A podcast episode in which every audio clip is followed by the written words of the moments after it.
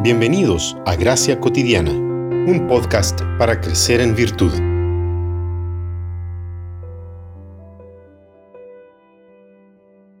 Entonces Jesús habló a la muchedumbre y a sus discípulos.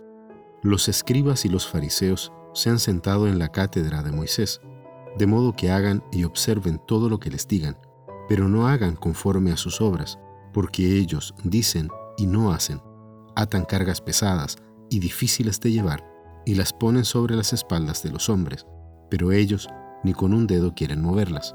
Mateo 23, 1 al 4. Las disciplinas espirituales han sido dadas con el propósito de hacernos bien. Siempre debemos recordar que las disciplinas espirituales se tratan de recibir algo y no de lograr algo. Esto porque nuestra tendencia a la autosuficiencia es inmensa.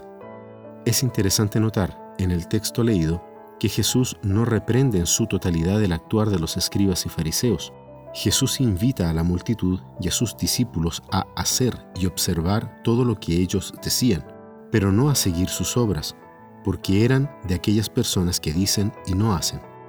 Ciertamente lo que decían era la ley del Señor, pero los escribas y fariseos representan muy bien a todos aquellos que convierten lo bueno en justicia externa para verse mejor que los demás. El orgullo es el gran enemigo de las disciplinas espirituales, porque toma a las disciplinas espirituales y las coloca como un objetivo en sí misma.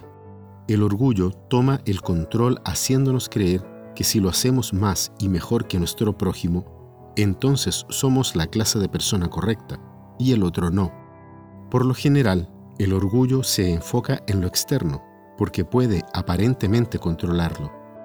Para poder disfrutar de la bendición de las disciplinas espirituales, debemos dejar de lado la maldición del pecado de la autosuficiencia. Brian Chappell, en su libro Holiness by Grace, dice que no podemos llegar a la fuente de la bendición con una copa llena de autosuficiencia, pensando que podemos añadir algo a la misericordia infinita de Dios. Es mejor acercarnos con una copa vacía para que Dios la llene. Entonces, vale la recomendación de cuidarnos de la autosuficiencia, ya que estas prácticas se llaman disciplina porque sí requieren nuestra participación deliberada y consciente en entrenarnos para la piedad, pero también se les llama disciplinas espirituales porque su efectividad depende de la obra y gracia del Espíritu Santo, no de nuestro desempeño. Hagamos nuestra parte, pero confiemos en la obra del Espíritu. No hay atajos para el crecimiento espiritual. Nuestro carácter espiritual es un proceso que dura toda la vida y las disciplinas espirituales son medios que nos ayudan en ese proceso.